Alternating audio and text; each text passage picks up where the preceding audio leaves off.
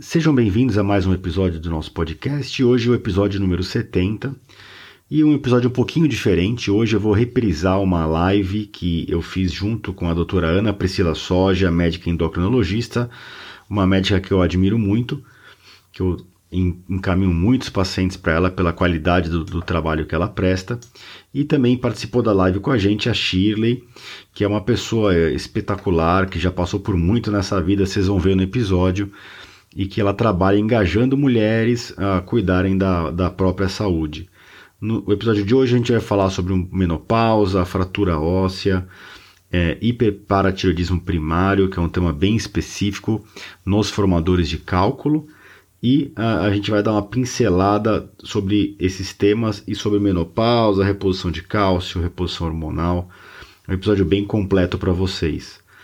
Então, após a música de introdução, o uh, episódio na íntegra. O áudio vocês vão perceber que não está 100% perfeito, até porque eram três pessoas, cada uma falando de um lugar. E a live também, ela foi ao vivo e ela tinha um vídeo, né? Então no, no nosso Instagram, tanto no meu quanto da Shirley quanto da Ana, vocês conseguem acessar o vídeo dessa live. Uh, lembrando que esse episódio vai estar disponível em todas as plataformas do podcast e também dentro do meu site no www.ourologista.com.br barra podcast barra episódio 70. Bem-vindo a todos!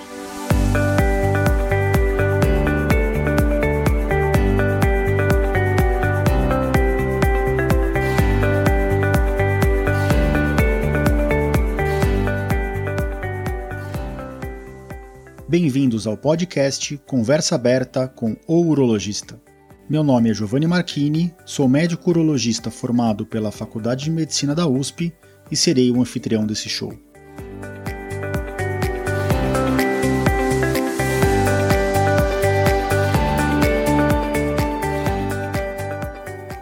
Nesse podcast, queremos compartilhar conhecimento confiável e de qualidade sobre saúde com um formato único e inovador e sempre com o foco no paciente, nós vamos esclarecer as suas dúvidas, trazendo todos os ângulos das situações vivenciadas no dia a dia da urologia.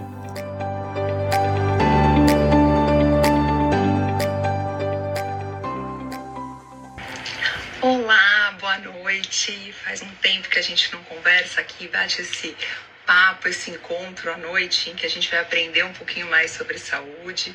Vou esperar as pessoas entrarem. Hoje a gente tem dois convidados muito especiais, que é a Shirley, uma especialista nessa fase da mulher, que é a menopausa, e o urologista Giovanni Marchini, que também vai trazer muito da experiência dele sobre cálculo renal, saúde óssea e menopausa. Então, vou esperar as pessoas entrarem, os nossos convidados também chegarem, para a gente começar a falar um pouco mais sobre esse assunto que é muito importante, que a gente tem que cuidar e que muitas vezes a gente não dá a devida atenção na saúde da mulher. Já vou falando oi aí para as pessoas que estão chegando, a Gabi, a Débora, e quero que vocês tragam muito né, as dúvidas que vocês têm sobre esse assunto, sobre a saúde óssea, sobre a paz parte, né, é, de como na verdade isso impacta, né, na qualidade da mulher, da vida da mulher. Então, vamos esperar um pouquinho a Shirley, né, e o Giovanni chegarem e a gente vai começar o nosso bate-papo. Quero dar uma boa noite, né? Um mês muito corrido, em que muitas vezes a gente não conseguiu conversar tanto por aqui, é, justamente pelo fato de a gente tá com uma vida super louca nesse momento e vamos lá. Vamos esperar mais um pouquinho, né? Os nossos convidados chegarem convidar aqui né, a Chile, que eu acho que já chegou.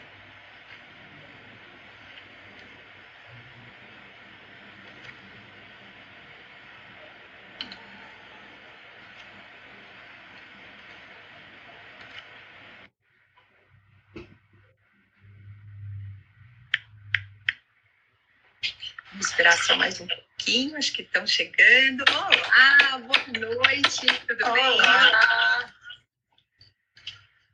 Que Boa delícia noite. esse bate-papo de hoje. Tudo bem? tudo ótimo. Vamos esperar o Giovanni chegar também, né? Para a gente uhum. conversar um pouquinho. Já enviei o convite aqui para ele. Eu também estava enviando, estava enviando aqui os convites. Deixa hum. eu continuar mandando aqui. Combinado. Tem gente que esquece, né? Aí se distrai. Mas é bom, porque aí a gente rechama, começa, fala de novo e a gente vai cada vez acrescentando um pouquinho mais de conteúdo, né? Verdade. Estou enviando aqui. Já enviei alguns. Cadê meu, cadê meu filtro? Que eu não vivo sem filtro. Ah, eu falei que agora eu tô sem filtro, viu? O filtro fica bem melhor. Mas, Mas sua, luz, sua luz está boa, a minha não está muito boa, não. Sua luz está ótima. Vamos, acho que o Giovanni entrou, vou chamar ele aqui também para a gente começar a nossa conversinha. Deixa eu colocar aqui.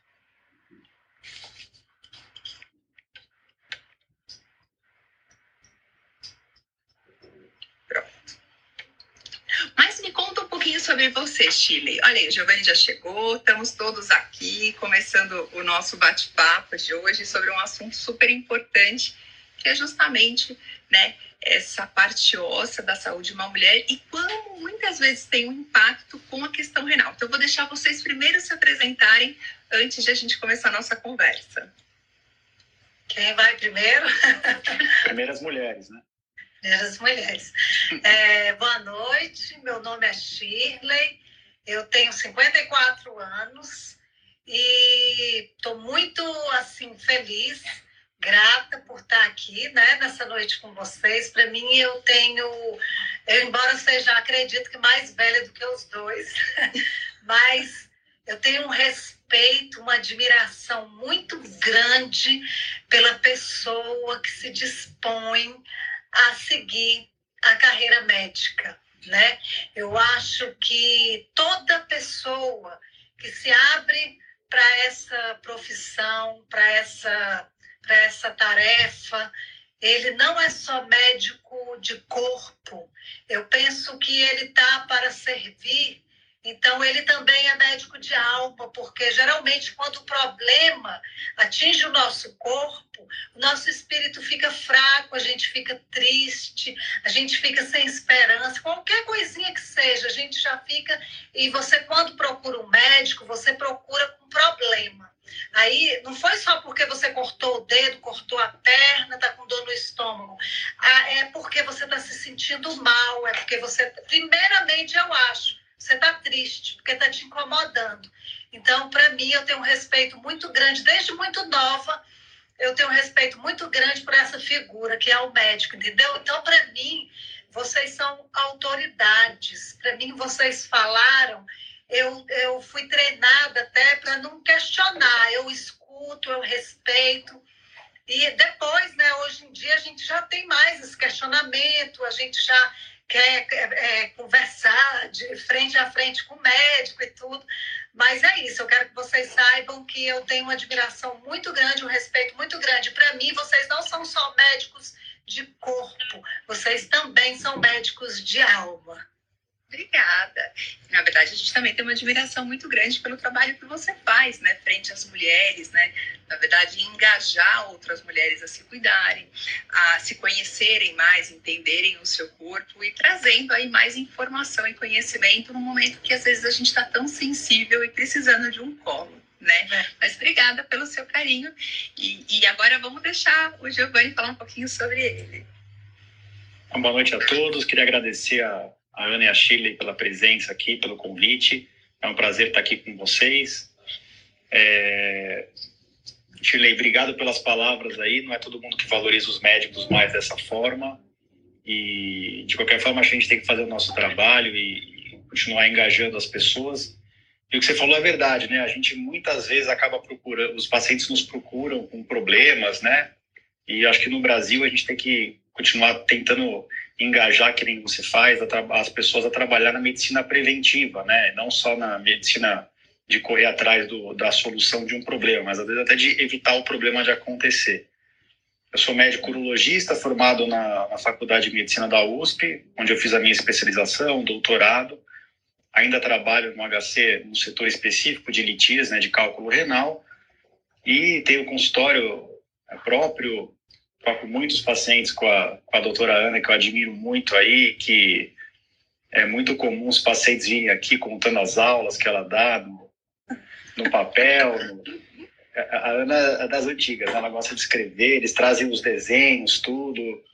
E acho que é, é legal que ela faz de, de, orientar os pacientes de forma didática, assim. Acho que acaba engajando mais os pacientes, ele entende melhor o tratamento dele e, e participa mais do tratamento. Acho que isso é essencial hoje em dia. Então, queria de novo agradecer aí as palavras e agradecer o convite de vocês. Então, eu acho que é muito importante, então a gente vai abrir aqui, né, agradecendo também, eu que agradeço vocês, vou me apresentar também, eu sou médica endocrinologista, é, a gente tem falado muito, cada vez mais aqui no meu Insta, sobre o papel, né, a importância desse cuidado da mulher, seja pré-menopausa, seja pós-menopausa, e esse tema, ele apareceu porque recentemente, nesse mês, a gente teve tantos diagnósticos de cálculo e tantos diagnósticos de pessoas que a gente precisava fazer uma avaliação mais elaborada que eu falei, Giovanni, você me ajuda? Vamos falar sobre esse tema para que mais pessoas possam, na verdade, conhecer esse assunto e, e porque muitas vezes a gente tem um cálculo, vai no pronto-socorro com dor, né? A gente, ah, não está obstrutivo, ele vai sair, vamos beber uma água e fica por aquilo. E muitas vezes a gente não dá a devida atenção, não só para o cálculo, mas porque tem atrás dele e que muitas vezes precisaria de um tratamento como é que é? Então, vou pedir até para o Giovanni falar um pouquinho essa experiência que ele tem, até porque eu acho que tem muitas mulheres também que estão nesse momento, né, de alteração hormonal, o quanto ele vê desse cálculo e como que você faz essa abordagem para a gente também saber um pouco mais sobre esse assunto.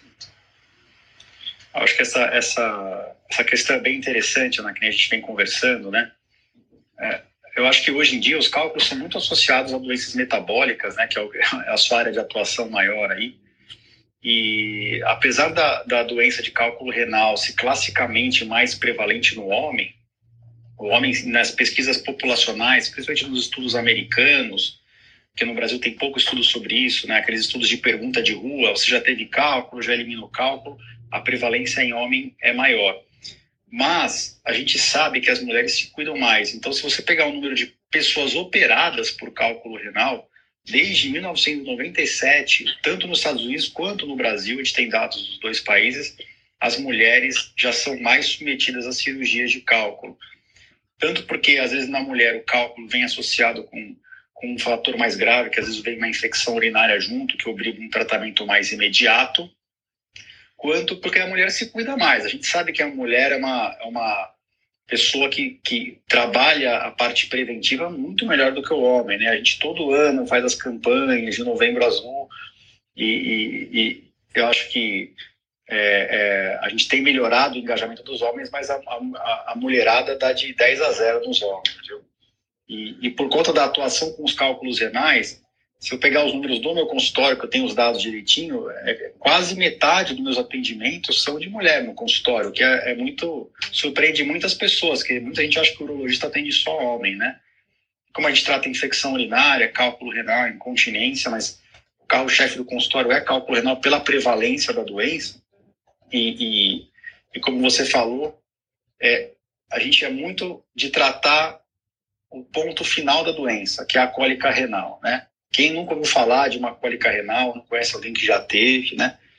Então, quando a gente está na, na, nessa situação que você comentou de tratar uma cólica renal, a gente olha vários fatores para decidir se vai ter que operar ou não, tamanho da pedra, grau de dor que o paciente está, seja ele homem ou mulher, é, grau de dilatação no rim, se o paciente conseguiu controlar a dor, a própria preferência do, da paciente, né?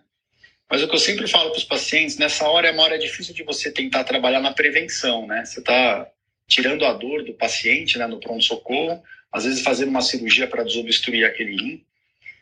Mas a conversa sempre é essa que você comentou. Alguma coisa tá, aconteceu para formar aquela pedra. A pedra quietinha dentro do rim não dá dor, ela não está obstruindo nenhum lugar, né? Agora, quando a pedra desce e obstrui o ureter, ela dá dor, dá cólica, é o que leva o paciente para o pronto-socorro. Uma vez que a gente terminou essa fase inicial do tratamento cirúrgico, que, que a gente sempre orienta o paciente? E é importante falar que isso não era muito feito antigamente, antigamente 10, 15 anos atrás. Antigamente o urologista tratava a cirurgia e depois acabava encaminhando o paciente para um nefrologista. O urologista não tinha muita mão do tratamento clínico. O que eu sempre falo para meus pacientes? Olha, o que a gente fez até agora foi tratar a consequência, apagar, apagar incêndio. Se a gente não for atrás da, do que está fazendo pegar fogo, vai pegar fogo de novo. Não tem é, tirar a pedrinha e nada impede, não muda a história natural da doença, né?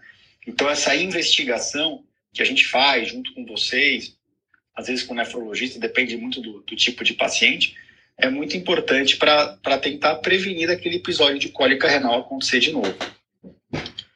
É, eu acho que até a Shirley tem uma história, né? Se ela quiser contar para a gente também, porque a gente pode, né, falar um pouco sobre o que a gente espera encontrar nessa investigação, né? É muito importante, né, a gente que está do outro lado da mesa do médico, ainda a gente coloca a mesa, né, na nossa, na, entre o, o, paciente e o médico, quem sabe a gente vai conseguindo mudar esse, essa forma de atendimento, mas quando a gente está do outro lado, a gente tem algumas expectativas. E é importante a gente saber o que precisa ser investigado, quando isso pode ser mais preocupante ou não. Mas aí conta pra gente, Shelly, um pouquinho da sua história, porque acho que a gente estava conversando antes da live e ela tem, acho que, muito a agregar, né? Até essa questão é, da relação com o cálculo, com o osso, que é justamente a proposta da live de hoje. Eu fui fazer exames de rotina no ginecologista, um preventivo, né? E aí, é, dentre aqueles exames, como eu estava com mais de 40 anos, ele pediu a densitometria. Eu nunca tinha feito a densitometria. 44 anos, parece. Não, desculpa, tinha uns 50, uns 48 anos. É, tem importância a idade, porque eu tinha uns 48 para 50 anos. Tem importância porque eu já tinha feito a menopausa. Aí eu fiz a densitometria tranquilamente, mostrei, ela deu tranquila. Quando foi no ano seguinte, eu fiz outra densitometria. Só que essa densitometria deu que eu estava com osteopenia. Aí eu falei, nossa, estranho, de um ano para o outro eu estava normal e no ano seguinte eu estava com osteopenia. E para osteoporose é um pulo, eu já estava num grau assim bem próximo à osteoporose. Eu que olhei o exame. Aí eu falei, nossa, estranho, mais ainda. Minha mãe não tem osteoporose, não tem caso de osteoporose na minha família. Falei, esse negócio tá estranho. Aí eu comentei com ele, fez lá, deu tudo certo no meu preventivo, ele já estava dispensando. Eu falei, doutor, tem um probleminha aqui, osteopenia. Não, não, isso não é nada, não. Eu falei, doutor, mas ele tá, ela tá perto da osteoporose. Ele falou, não, mas não é nada, não. Aí eu acho que eu, eu, eu, insisti duas vezes. Ele falou: Você está com dúvida? Eu falei: Tô, doutor. Ele, Porque, então você procura um endocrinologista, ela vai te explicar, ele vai te explicar. aí eu. Aí eu saí assim, né? Tudo normal. Eu poderia ter feito o quê com o exame? Eu poderia ter feito, pego meu exame e guardado. Aí aquele negócio me perturbou uns dias. Aí eu procurei um endocrinologista. Quando eu cheguei, mostrei e contei a história, ela já me pediu exames de tireoide.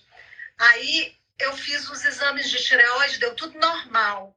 Aí ela, ela já ficou achando estranho aquilo. Aí ela pediu o exame de paratireoide. Eu, eu passei seis meses fazendo exames, até depois de seis meses que ela veio dizer para mim o que, que eu tinha porque ela tinha que investigar, porque é um tumor raro, ele é benigno, né? Ele dá em, em, em um em, em 800 mil, né? Um em um milhão, mais ou menos. E graças a Deus ele só deu esse tumor em uma paratireoide minha. Aí, no dia, em seis meses que eu fiz toda a investigação, o cálcio no meu, na minha corrente sanguínea estava 490, doutora. Na hora da cirurgia. Cinco minutos depois foi para 120 e 15 minutos depois estava 62. Então, quer dizer, o problema, minha problemática, o médico foi me explicar. Foi uma cirurgia bem delicada, né? Porque é, é ela, ela, eu tive que demorei para arrumar um médico cabeça e pescoço para fazer. Deus colocou uma pessoa maravilhosa no meu caminho. Mas, assim, foi uma coisa que demorou, mas foi a investigação, entendeu? E aí, aí eu volto todo o tempo e penso assim, se eu não tivesse ligado, ele não ligou. O médico, ele não ligou, só que como eu insisti, ele falou, ah, procura um endocrinologista. Então, eu vejo, assim, toda uma história que é, no final vocês sabem o que poderia ter acontecido comigo, né?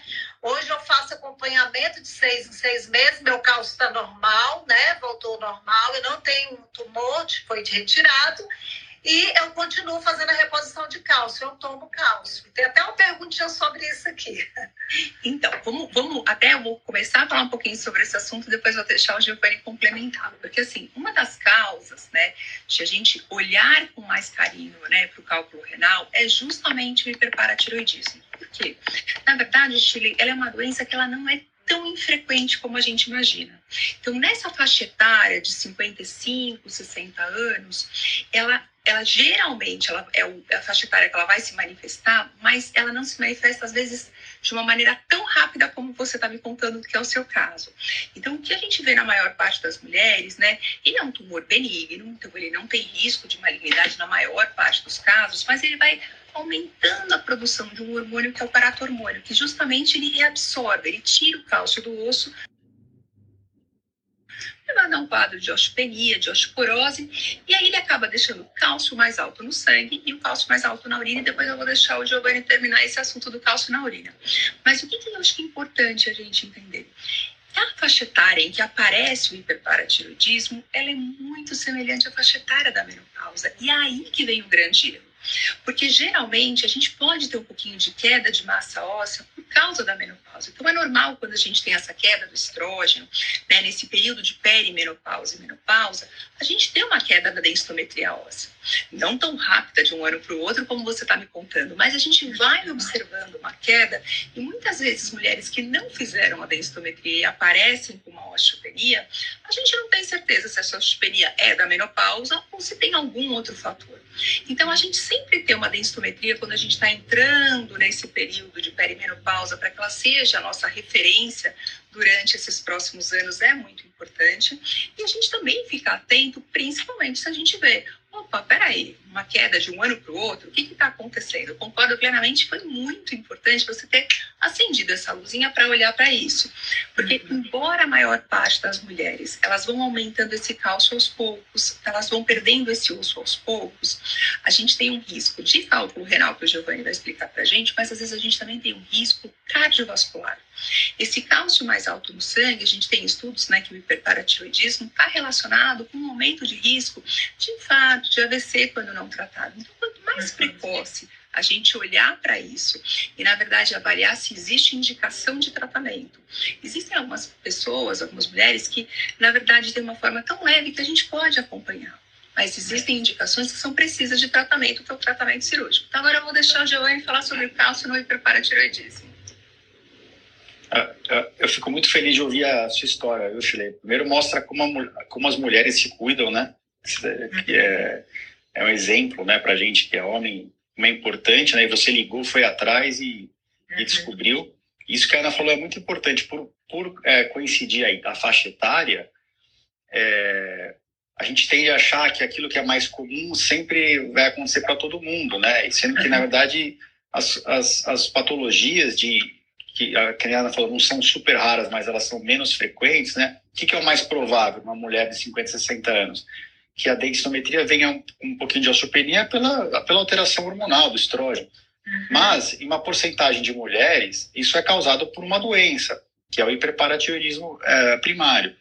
E, e, por que, que é tão importante? Porque você tem que identificar, que nem você foi atrás e identificou, porque se você não tratar isso, você vai ter várias consequências. Vai ficar sempre correndo atrás do prejuízo, tratando doenças diferentes, achando que cada doença é uma coisa, quando na verdade a origem comum de tudo é a mesma, né? Que é esse distúrbio hormonal. Uhum. É, a gente fez um estudo uns 4, 5 anos atrás no HC, né? O é mais comum em mulher mesmo. E no HC, né, no, no Hospital das Clínicas, o, o, a maior parte do hiperparatiroidismo era encaminhamento da urologia para cirurgia de cabeça e pescoço, por cálculo renal. Então a gente estava descobrindo a doença numa fase já um pouquinho mais avançada do que a sua. Né? Já estava tendo manifestação através de formação de cálculos de rim. Os cálculos renais, eles têm vários motivos para acontecer. No brasileiro, o mais comum é o baixo volume urinário, o cálcio pode estar alto na urina, e uma outra causa muito comum é o inibidor dos cálculos está baixo, que é o citrato, né, que tem nos sucos cítricos. Quando a gente pega um cálcio urinário alto, e até desproporcionalmente alto, a gente tem que sempre suspeitar de hiperpara primário. É, se você tiver é, facilidade de coletar exames, pedir um cálcio no sangue, que nem você fez, e ver que o cálcio no sangue está alto, isso é muito sugestivo de hiperparativismo primário. É, o cálcio alto no sangue nem sempre acontece. Em 80%, 85% dos pacientes, de cara já vem alto. Às vezes não, que nem a Ana falou.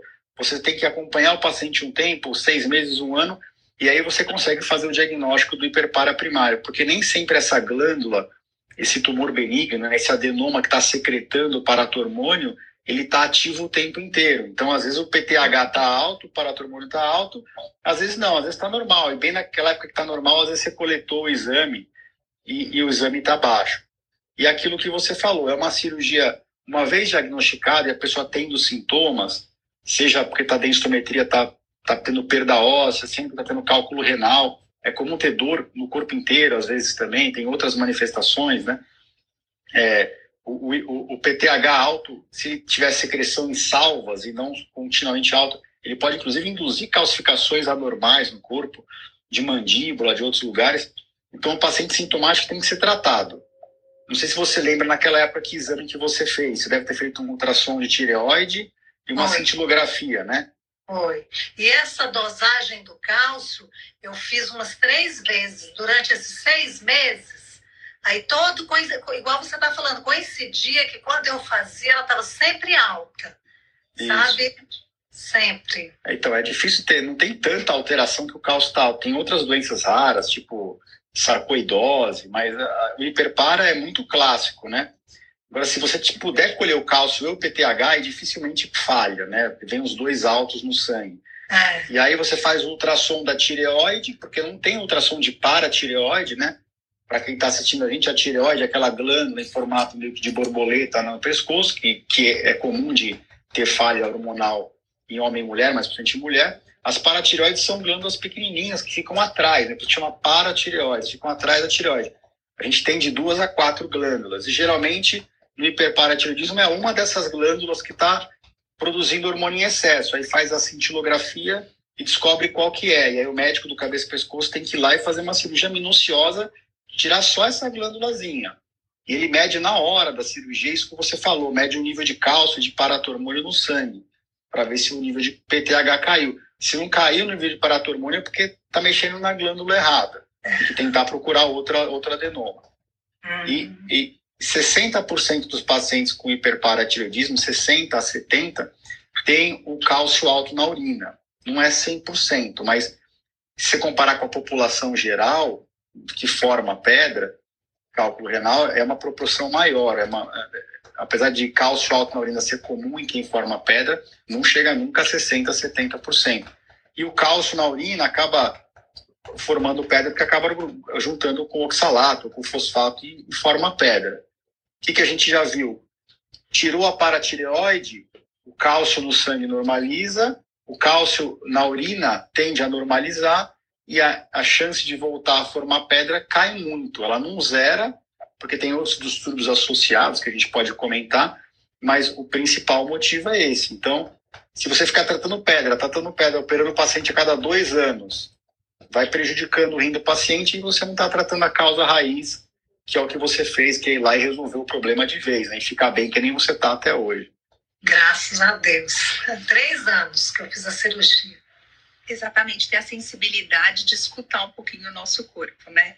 Então, uhum. muitas vezes a gente, até nessa correria do dia a dia, a gente vai tratando as consequências ou a gente vai fazendo alguns ajustes, mas a gente não está olhando o que ele está falando para a gente que de repente não está tão adequado. E aí, nesse sentido, né, o Giovanni acabou de falar que a gente tem outras causas de cálculo, né, por exemplo, como citrato baixo.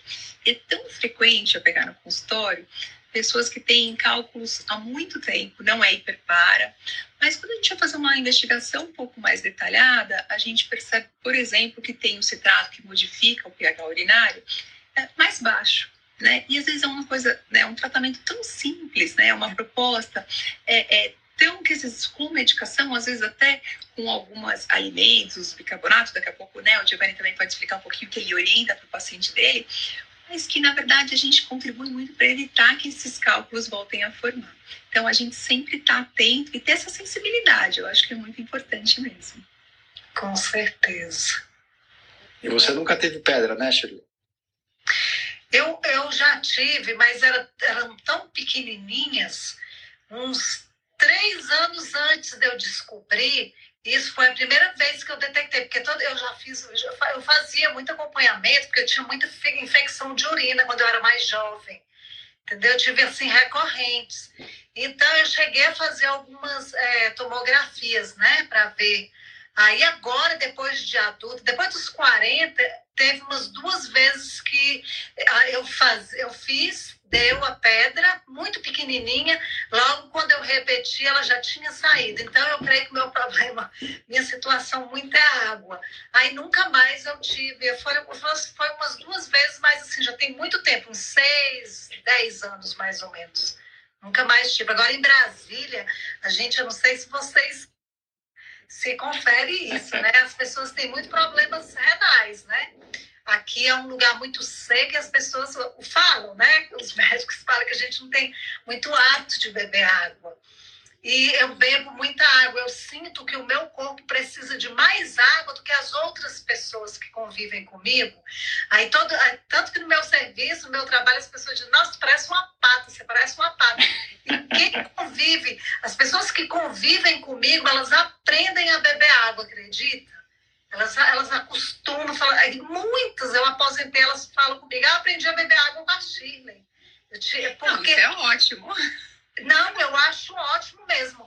E é, um, é uma situação assim que o meu corpo pede água. É mais do que todo mundo. Eu, não são três litros, não são, quer dizer, tem gente que fala, ah, dois litros para mim tá bom litro. O meu corpo pede muito mais. Entendeu? Então eu vou, eu, eu respondo meu corpo. E eu sinto isso. Né? E assim, até falando um pouco de beber mais água, a gente tem uma pergunta da Sheila aqui, que ela justamente pergunta se esse cálculo renal desenvolve enxaqueca. Na verdade, acho que o Giovanni pode falar um pouco mais dessa pergunta, mas eu vou dar um pouquinho a minha opinião, depois ele vai dar a dele. Eu não sei se o cálculo em si ele pode desenvolver o quadro de enxaqueca, mas às vezes eu posso ter, na verdade, fatores gatilhos correlacionados. Por exemplo, como essa baixa ingesta hídrica. Então, muitas vezes, quando a gente tem um pouco de desidratação por beber menos água em dias mais quentes ou em climas mais secos, além de, na verdade, a gente ter uma predisposição a formar esse cálculo, como o Giovanni falou, que não é a principal causa de formação de cálculo, a gente também pode ter sintomas como gatilhos para enxaqueca. E pensando aí também no hiperpara, que é uma condição bem mais rara, mas já que a gente falou sobre ele, às vezes esses valores de cálcio um pouco mais alto, eles também podem trazer um pouco de dor de cabeça. Então não é uma enxaqueca clássica, mas eu posso ter uma cefaleia recorrente, eu posso, na verdade, manifestar esse sintoma. Então, mais uma vez, ficar atento, porque realmente muitas pessoas têm enxaqueca, é uma condição prevalente na nossa população, ainda mais nas mulheres, relacionado à parte hormonal, relacionado à parte TPM, todo esse ciclo, que na verdade é um gatilho para que a gente tenha alguns episódios de enxaqueca em pessoas que têm uma predisposição maior, mas também entender que, peraí, será que é só uma enxaqueca ou tem alguma outra coisa de base que eu posso trabalhar para prevenir esses episódios? Mas tem relação, Giovanni, de cálculo com enxaqueca? Eu, eu, eu, acho, eu acredito que não, mas eu vou deixar você falar. Não, tem, acho que tem as duas coisas. O que você falou, que eu acho que é o principal, o mais comum, né? A pessoa ter sintoma. E, e para nós médicos, a gente fala enxaqueca, a gente já pensa naquele tipo específico de, de cefaleca de um lado só. Mas na, na, para a população em geral, a enxaqueca muitas vezes é aquela dor de cabeça mais forte, né? Então, até uma cefaleia tensional que a gente chama, né? É, eu acho que a maior, eu acho que o mais comum é isso que você falou, Ana. É, é, é fator de risco semelhante a gente é muito focado no quanto a gente bebe de água, né? Shirley, acho que você está de parabéns aí, você acerta lá do seu trabalho, você não é errada, não. É, o que, que sempre a gente orienta para os pacientes em relação a beber água? é, o importante, no fundo, o nosso principal parâmetro de hidratação em quem não está usando medicamentos diuréticos ou medicamentos que fazem aumentar a retenção de líquido, por exemplo, corticoides, o principal fator é, é, de, de análise no nosso dia que é fácil de avaliar para ver se a gente está bem hidratado é a cor e quantidade de urina. Eu posso estar tomando 10 litros de água. Se eu estou perdendo 9 no, no, na sudorese, no suor, e mais um pouco no metabolismo, eu vou urinar meio litro. Isso é pouco. Para quem tem cálculo renal, então, o objetivo é urinar acima de 2 litros por dia, que não é fácil, tá? E provavelmente você eliminou essas pedrinhas, Chile, porque você, as pedrinhas eram pequenas, não tinha que fazer cirurgia, porque você bebeu água e, e, e conseguiu eliminar. A água, eu falo para os pacientes, primeiro, é o fator mais barato que tem, tem nenhum remédio que é mais barato que água. Segundo, ainda é muito disponível. E terceiro, a água inibe qualquer tipo de cálculo, qualquer subtipo de cálculo, porque você está afastando as coisas na sua urina e está jogando para fora. Você não está deixando virar a pedra. Então, a, a, água é disparado de todos os trabalhos já realizados o fator preventivo principal. E no Brasil a gente tem uma abundância de água. Quem vive em lugar mais, mais quente ou mais seco é, tem que tomar mais água. Quem trabalha em, em lugares de risco, então quem trabalha numa cozinha industrial, uma mineração, tem que tomar mais água, tem que urin... olha sempre a urina. Tá urinando bastante, clarinho, tá ótimo. E voltando para a enxaqueca, eu acho que o principal é o que a Ana falou, mas um dos remédios usados para tratar enxaqueca, que é o topiramato, às vezes causa cálculo. Então tem que olhar as duas coisas também. É, é, é, é, menos frequente. Se você pegar uma pessoa tomando topi, usando topiramato para tra tratar enxaqueca, a chance maior ainda é do cálculo ser de outra causa mas tem que olhar isso e talvez até substituir o remédio. Respondi, Ana? Respondeu, mas eu não, assim, pacientes com antecedente de cálculo renal, você contraindica o uso de toperamato se tiver uma indicação precisa? Por exemplo, enxaqueca ou alguma outra condição? Não, eu não contraindico não. no consultório não contraindico. Mas eu, é boa a gente né, trazer, porque assim, é, o topiramato é uma medicação, para quem está escutando gente, que ele tem várias utilidades. Né? Ele foi muito mais utilizado no passado como um anticonvulsivante. Atualmente a gente tem anticonvulsivantes muito melhores do que ele, mas ele é ainda utilizado como uma medicação chave no tratamento de enxaqueca clássica, de pessoas que realmente são não responsivas às mudanças né, de hábitos de vida, de alimentação, sono e exercício, e mesmo assim com continuam com né, crises de enxaqueca assim, que com, né, assim, alteram de maneira significativa a qualidade de vida. Então, é, o topiramato é uma medicação de escolha. E, às vezes, até no consultório do endocrinologista, a gente também usa bastante, né? Ele também diminui muito a impulsividade. Então, para pacientes com compulsão alimentar, né, ou com outras compulsões, né, compras, né, a gente acaba tendo o topiramato como uma excelente ferramenta no tratamento terapêutico, né. É lógico que se a gente tiver outras opções ou armas terapêuticas, a gente acaba optando uma, é, em relação, né, a pacientes que já têm cálculo, mas muitas vezes ele vai responder muito bem e aí a gente vai controlar com ingesta hídrica e outras investigações, né. O, Ana, eu acho que assim, é, é, hoje em dia a gente tem tanta arma na mão, né, de medicamento, mas eu acho que o principal de falar para os pacientes é que a gente pode investigar eles, né? Antigamente, o que, que o médico fazia que, que, que um paciente com cálculo? Mandava a pedra para análise, né? Infelizmente, a análise do cálculo renal no Brasil, ela, ela, é feita de forma bioquímica, não é uma análise boa. É diferente da análise físico-química por infravermelho, espectrofotometria, é, que nem é em outros países. Então, a, você manda um pedra, uma pedrinha para análise, tem 80% de chance de vir de oxalato de cálcio. Isso não dá nenhuma resposta para o médico. Quando vem um tipo mais raro de infecção, né, que é estruvito ou ácido úrico, até ajuda um pouco no raciocínio. Mas, por exemplo, eu pego um paciente tomando topiramato, pergunta, eu preciso parar o topiramato? Eu, eu nunca suspendo nada de cara, mesmo é, alimentos que a gente sabe que são ricos em oxalato, eu nunca suspendo nada de cara. Eu acho que o paciente tem o benefício do, remédio, daquela, daquela dieta, e você pode dosar no sangue, na urina, tudo. Então, eu dosei tudo na urina. Isso poucos pacientes sabem. Você faz a urina de 24 horas, faz a avaliação metabólica. Tem outras causas muito importantes de formação de cálculo. Eu vou atacar essas causas primeiro. Eu não vou suspender o topiramato, né? Ah, eu, eu, eu arrumei tudo que tinha para arrumar na avaliação metabólica o que não é fácil de fazer às vezes, e mesmo assim continua recorrendo o cálculo, aí sim Mas isso é uma conduta de exceção. Aí sim eu vou pensar em suspender o topiramato. Eu acho que o topiramato está longe de ser um vilão na nossa prática. É muito mais um aliado do que um vilão. Exato.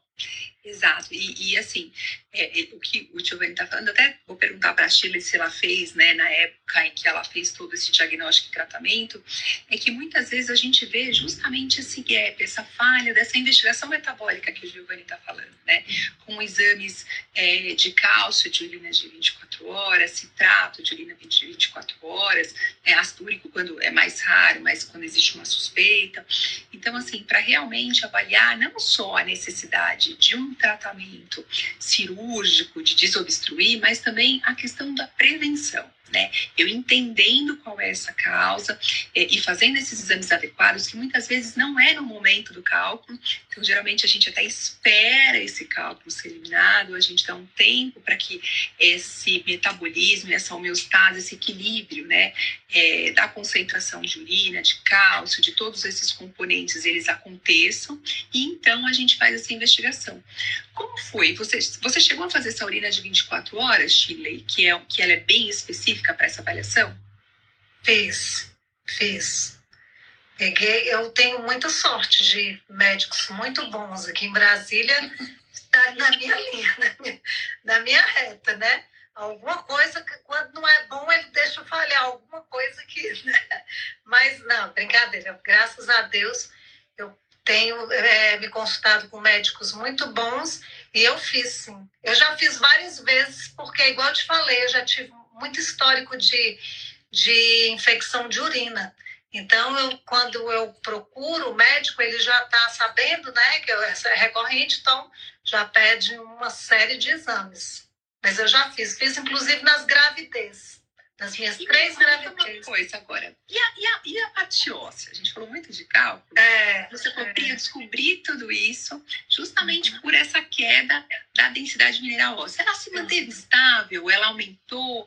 Conta pra gente também um pouquinho, porque eu acho que assim, a gente está falando de cálculo, mas a gente sabe também que isso às vezes é um alerta né, principalmente para a mulher nesse momento, para ela também ficar atenta né, à sua saúde óssea, que às vezes a gente não, não olha com tanta atenção. Como que foi também essa história? Para também trazer um pouquinho de experiência para quem está acompanhando a gente. Exatamente. Menino, outra história. E tudo depois. Por incrível que pareça, tudo depois da menopausa. Aí fica né, no ar aí essa questão, que eu também nunca perguntei, não, não sei se tem relação, mas acaba que tem, né? Vocês acreditam que eu, eu descobri, meu pai morreu de infarto, tá? descobri que eu tinha uma arritmia e tudo. Ah, então você tem que fazer atividade física. Aí fui lá para academia, tá, tá, tá, malhando e tudo. Aí parei de malhar e fiz uma viagem dos sonhos, fui para a Suíça e meu joelho inchou naquele frio, sabe? Mas inchou, ficou do tamanho da minha cabeça, meu joelho. Aí quando eu cheguei em Brasília, eu procurei um médico. É... Ai, eu procurei, foram, foram duas especialidades. Eu achei que eu estava com problema na, na, de veia, nas veias. Quem é que cuida das veias, hein, gente? Vascular. Vascular. Não tinha nada a ver com veia. Aí fui atrás do ortopedista. Pronto, menisco rompido. Rompeu o menisco. Aí, aí o médico, nossa, mas a senhora está com um joelho de, de, atleta, de jogador de futebol. A senhora, senhora, o que, que a senhora faz? Eu falei, sou a dona de casa. Ele, eita, ferro, vai ter que fazer cirurgia. Aí eu não acreditei, fui mais, fui em três, aí, não, era cirurgia mesmo. Beleza, fiz a cirurgia do joelho, aí tô recuperando depois da menopausa, viu? Aí tô recuperando o joelho, aí nessa de recuperar o joelho, você fica usando muito um joelho. Aí eu acredito, aí tá, tô com o joelho doendo. Aí eu tava recuperando da cirurgia de um, fui num outro médico. Fui no médico para poder saber do outro. Falei, doutor, o raio cai duas vezes no mesmo lugar, ele cai, duas vezes no mesmo lugar. Eu falei, meu Deus, uma pessoa que nem atleta é, sim. Naquele período que eu estava fazendo academia, eu não fui, eu fui para academia, olha só, e fiquei um pouco jogada, porque é muita gente, a gente não, não sei, sabe, não tinha um personal. Ele ia lá e a gente se sente muito, ai, eu sei fazer o exercício e tudo. Então, eu acredito que eu me lesionei não sei, sabe? Fica aquela questão: será que eu me lesionei? Foi na academia mesmo? Será que foi fazendo exercício errado? Será que eu estava fraca? Não sei. Eu só sei dizer que eu operei os dois joelhos, fiz a cirurgia dos dois joelhos. Isso tem mais ou menos uns seis anos. De um para o outro foi, foi um ano. Eu fiz a cirurgia de, no outubro de um ano, de um. No outubro do ano seguinte, eu fiz do outro joelho. E eu tenho artrose em um. No primeiro joelho, eu tenho artrose. Então, eu tomo o cálcio também. E a minha, meu desespero todo de ter osteoporose, tudo, eu pensava, nossa, já tenho um problema no joelho, ainda vou ter osteoporose. Entendeu? Aí uma coisa puxa a outra, né? Mas a minha perda óssea, quando eu faço aquele exame, é, qual é o nome do exame mesmo, hein, gente? A densitometria óssea. Não, tem a densitometria e tem um, um, que a gente faz que sai do sangue, a sua perda. O CTX? CTX, uma re, um marcador de reabsorção óssea, CTX, NTX? Eu esqueci aqui. Sei que ele fala que minha, minha, é, minha questão óssea tá é, 50%. Quer dizer, eu não tenho, eu não estou 100% com os meus ossos em dias, minha perda óssea, né? Mas também não está assim gritante. Então, assim, aí eu fico em alerta justamente por todas essas situações, né? Que vocês estão vendo eu falar. De cuidado. Você é uma atleta, isso sim. Sou daí, eu, aí eu faço assim, a caminhada, eu faço pilates, eu vou me cuidando como eu posso, né? Então, acho que eu vou até aproveitar para falar aqui, que foi uma coisa que a gente acabou não comentando antes, e isso é uma arma diagnóstica importante, tanto para quando a gente está investigando um hiperpara, um cálculo renal, mas também nesse momento da menopausa, que ele mostra para a gente muito como está essa remodelação óssea, né? Então, o nosso osso, ele não é um, um órgão estático, ele é um órgão dinâmico. Então, ele constantemente está formando osso e reabsorvendo, formando osso e reabsorvendo. E na menopausa, o que, que acontece? Quando a gente tem né, é, essa queda dos hormônios sexuais, essa reabsorção, essa retirada do cálcio, ela acaba ficando maior do que a formação. Então, por isso que a gente acaba perdendo um pouco de osso, que é também o que acontece no hiperpara. Então, eu vou ter uma reabsorção maior do que formação. Então, eu vou perdendo osso com o passar do tempo. E além de a gente conseguir mensurar isso na densitometria óssea, só que aí eu só vou mensurar depois que eu já perdi. Então, depois de seis meses, quando eu já tive uma queda dessa quantidade de osso, que é o BMD, né, a densidade mineral óssea, aí eu já perdi. É lógico que eu vou atuar, mas às vezes a gente consegue ver isso até de uma maneira mais precoce ainda. Então, hoje, nos exames laboratoriais, a gente consegue né, mensurar, pedir, dosar os marcadores de reabsorção óssea. Então, a gente tem marcadores de formação, que é a osteocalcina, mas a gente também tem marcadores de reabsorção, que é o CTX e o NTX. Então, se a gente pega né, uma mulher que está perdendo massa óssea, está com osteopenia, está com um CTX muito alto, que nem o Giovanni falou, puxa, tem um cálcio na urina muito alto, anormalmente elevado. Ele, na verdade, é um sinal de alerta para a gente pensar que pode ter alguma outra coisa envolvida, seja na formação de cálculo, seja na, na perda de de massa óssea ou da osteopenia. Então, esses marcadores de reabsorção estão entrando, né? Há muito tempo a gente já tem, a gente consegue pedir, mensurar, mas muitas vezes a gente esquece de fazer isso na investigação, né? Então, às vezes, mais um especialista faz. Então é importante, né, as mulheres que estão acompanhando a gente, ou os homens com cálculo renal, eu até vi aqui, né, o comentário da Sheila, que ela também falou um pouquinho, né, que o marido dela tem essa formação de cálculos de repetição, fazer essa investigação para ver se não está tendo uma reabsorção óssea, se a gente não está tendo, né, uma perda de osso, que a Shirley até falou para a gente, né, puxa, eu já tenho uma osteoartrose, tenho um, um ligamento rompido, ainda eu vou associar uma osteopenia, uma osteoporose com risco de fratura. Então, a gente pedir esses marcadores também é uma arma diagnóstica, né, precoce, para que a gente possa intervir no momento certo. Ana, é, é muito estou aprendendo com vocês aqui, viu? E, e eu acho legal é, vocês, passarem para essa parte da, da densitometria e, e falar das fraturas, porque a gente fica olhando a densitometria, a osteopenia, a osteoporose, né? E às vezes não fica claro para as pessoas e para os próprios médicos, né? Essa parte de avaliação metabólica eu oriento meus pacientes, mas eu tento é, engajar muito mais os médicos do que os próprios doentes nisso, porque o doente está na minha frente, eu consigo ter uma, um, uma conversa mais próxima. mas tem muito médico que acaba não pedindo, então esses, esses exames que você está falando. Mas é importante a gente falar para os pacientes que a densitometria óssea, quando vem com osteopenia, osteoporose, tem uma, isso demonstra nos estudos né, uma chance maior de fratura óssea, que é algo muito comum na mulher na menopausa e compromete muito a qualidade de vida, né? É, é uma bola de neve, né? Fratura um osso, depois tem que afastar da atividade diária e fica acamada às vezes, ou depende de ajuda de alguém. Então, é, isso é um transtorno para a pessoa que, que sofre isso. E acho que o grande objetivo de manter a pessoa saudável não é só a densitometria óssea ficar boa, né? É que isso está totalmente associado ao, à chance de fratura, né?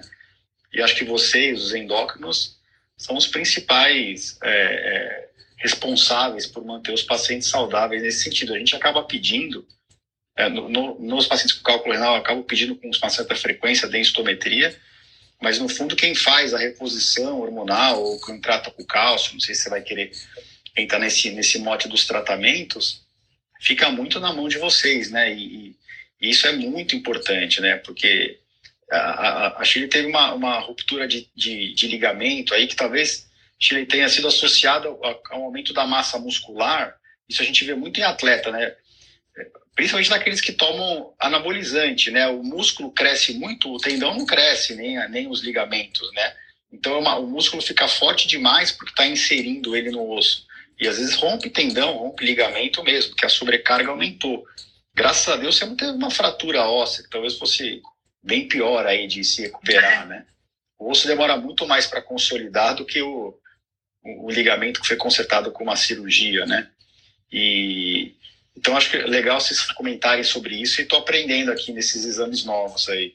Vou começar a pedir Doutora, deixa eu te fazer uma pergunta. Diga. Em, em, que idade a pessoa começa a ter a perda óssea? Então, o que, que eu acho que é importante a gente entender? Aí também fica um outro conceito de parte óssea aqui, que eu, que eu acho que eu, que eu passo para os pacientes gosto que vocês tenham. Na verdade, existe um conceito de pico de massa óssea. Então, ou seja, a gente forma osso até uma determinada idade, então até os 20, 25 anos. E a partir daí, a gente entra num platô, a gente mantém esse osso por muito tempo. E a gente só vai perder esse osso se a gente tiver alguma alteração desse equilíbrio, que pode ser uma hiperpara, que pode ser uma queda dos hormônios na menopausa. Mas então a gente faz esse pico, mantém, e ele vai começar a cair numa velocidade maior ou menor, de acordo com esses gatilhos, e também uma predisposição genética. E o mais importante é que existem pessoas que não fizeram um pico de massa óssea adequado. Seja porque, na verdade, não fizeram muito exercício na infância, que não tiveram uma ingesta de cálcio adequada, ou tiveram uma deficiência de vitamina D, ou até por uma questão genética. Então, existem pessoas que não estão perdendo osso, mas, na verdade, eles não fizeram osso suficiente. Por isso que essa densitometria óssea, numa determinada idade da mulher, que, na verdade, o homem ele também vai precisar fazer, mas a gente vai ver a andropausa, que é quando a gente começa a perder osso no sexo masculino, muito mais tarde, né? Então, a partir dos 60, 65, tanto que a recomendação é fazer, né, a densitometria óssea no sexo masculino a partir de 65, 70 anos. Na mulher, não. Na verdade, a gente antecipa isso, é, porque a gente tem essa queda hormonal a partir dos 45, 50, 55. E assim, se a gente tiver esse privilégio de conseguir ter essa densitometria antes de a gente diagnosticar, né? Porque assim, o consenso é fazer uma densitometria óssea a partir dos 65 anos, para a gente fazer o diagnóstico de osteopenia osteoporose. Eu acho que a gente está trazendo muito aqui justamente o trabalho preventivo do Giovanni cálculo, o trabalho preventivo, né? É, da Shirley, está atenta com o corpo dela, os sinais que ele está trazendo, essa sensibilidade de a gente poder escutar o nosso corpo e também o trabalho preventivo da perda de massa óssea. Então, se a gente antecipa essa densitometria, até para a gente saber qual foi o nosso pico de massa óssea, como que está essa dinâmica. Acho que a gente não precisa, de repente, fazer todos os anos, mas a gente fazer de acordo a nossa ingesta de cálcio, conforme o nosso médico está olhando para a gente, falando, olha, você é Pri, eu quero que faça a cada três anos, quatro anos, ou anualmente, se eu já tiver um valor mais baixo. Então, eu acho que é esse cuidado de muitas vezes a gente conhecer o nosso corpo no momento certo, mas geralmente a gente vai começar a perder, respondendo a sua pergunta agora, a gente começa a perder né, a massa óssea quando a gente tem algum fator que está mudando esse equilíbrio, seja hormonal, como o PTH, seja hormonal, como o estrógeno, ou seja uma deficiência de vitamina D importante, com um cálcio mais baixo. Então, é, ou por exemplo, pacientes que fazem uma cirurgia bariátrica, que tem uma quantidade menor de absorção de cálcio e vitamina D, e a gente vai podendo evoluir para uma osteomalácia, que é o nome que a gente chama. Então, quando a gente muda esse equilíbrio, a gente pode começar a perder luz. Uhum. Mas eu acho que assim, a gente conversou bastante, até quero saber se vocês querem acrescentar, né? Eu acho que a gente falou muito sobre esse trabalho preventivo de a gente não esperar adoecer, a gente entender como o nosso corpo funciona, entender que a gente tem instrumentos, né, diagnósticos cada vez melhores, seja para a investigação do cálculo, seja para a parte óssea, e que estão à disposição, né, não, às vezes não para toda população, mas para uma parte dessa população, também converse com o seu médico quando né, você sentir que é necessário para quem possa fazer essa avaliação correta e, e, que a gente possa continuar né, sempre é, cuidando, tendo esse autocuidado com o nosso corpo. É, acho que se o Giovanni também quiser falar um pouquinho para a gente, né, para a gente encerrar aqui esse bate-papo, que foi uma delícia, eu também aprendi horrores de cálculo Giovanni, e aí eu vou fazer agora uma propaganda. É, o Giovanni ele não é urologista, é um clínico. Depois ele é urologista. Porque assim, os pacientes que eu recebo dele, eles sabem tanto de clínica, tanto além da urologia, porque ele também explica, que eu falo assim, olha, é, com certeza ele tem um pezinho não só na urologia, ele passou ali pela clínica com certeza. Obrigado pelo elogio, Ana, e, você é das clínicas mais objetivas que eu conheço, viu? que eu acho que é uma bela qualidade sua, além de toda a teoria que você sabe aí, não é todo clínico que sabe expor para os pacientes de forma tão clara que nem você expõe aí. Eu agradeço de coração o carinho com os pacientes e realmente é, não tem nenhum paciente que eu encaminhei que não te adora, viu? Então, você está você tá subornando eles na sua clínica, aí eu vou descobrir ainda, viu? Eu vou dar um pulo aí qualquer dia.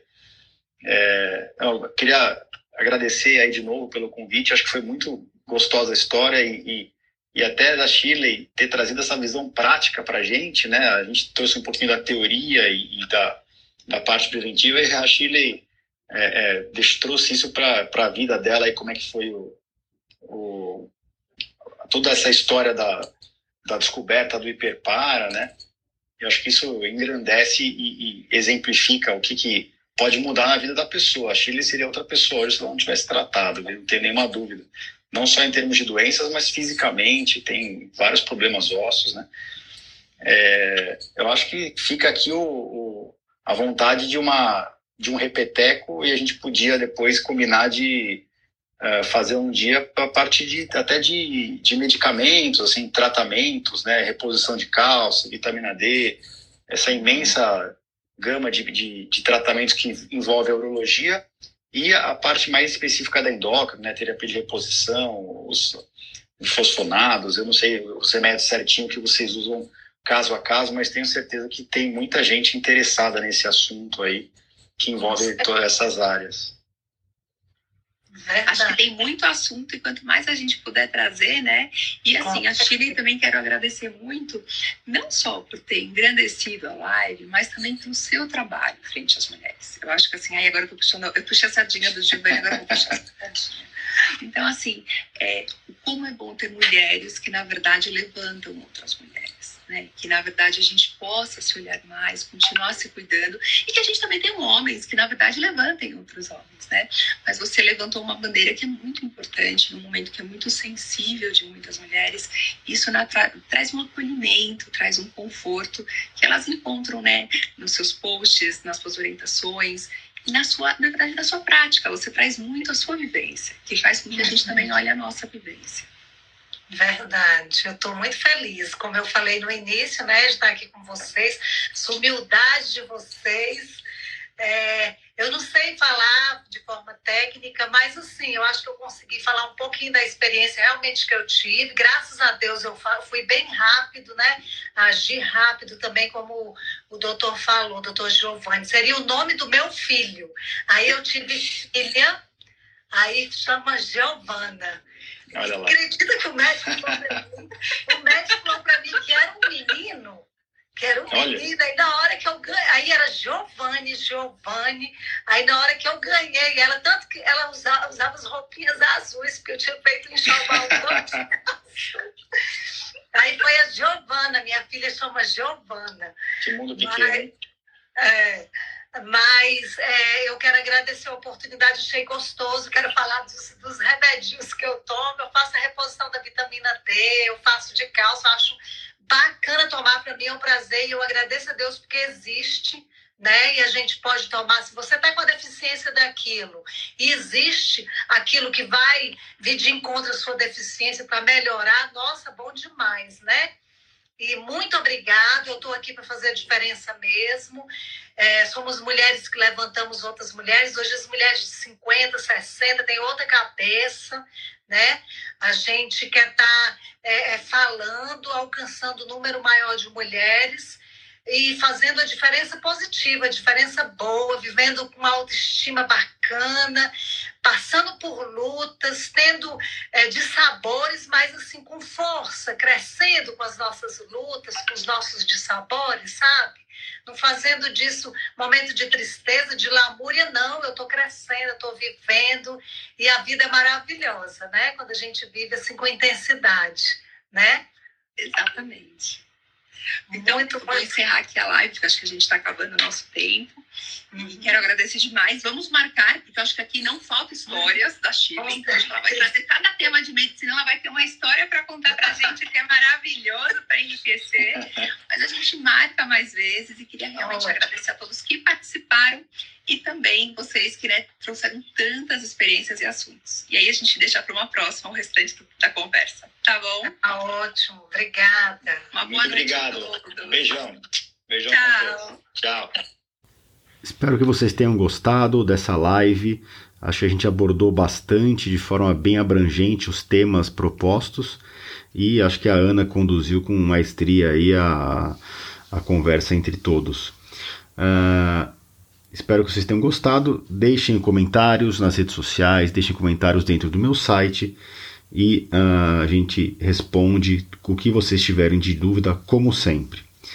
Mais uma vez, queria agradecer a todos que têm apoiado o podcast e nós nos encontramos por aqui na próxima semana. Um grande abraço a todos.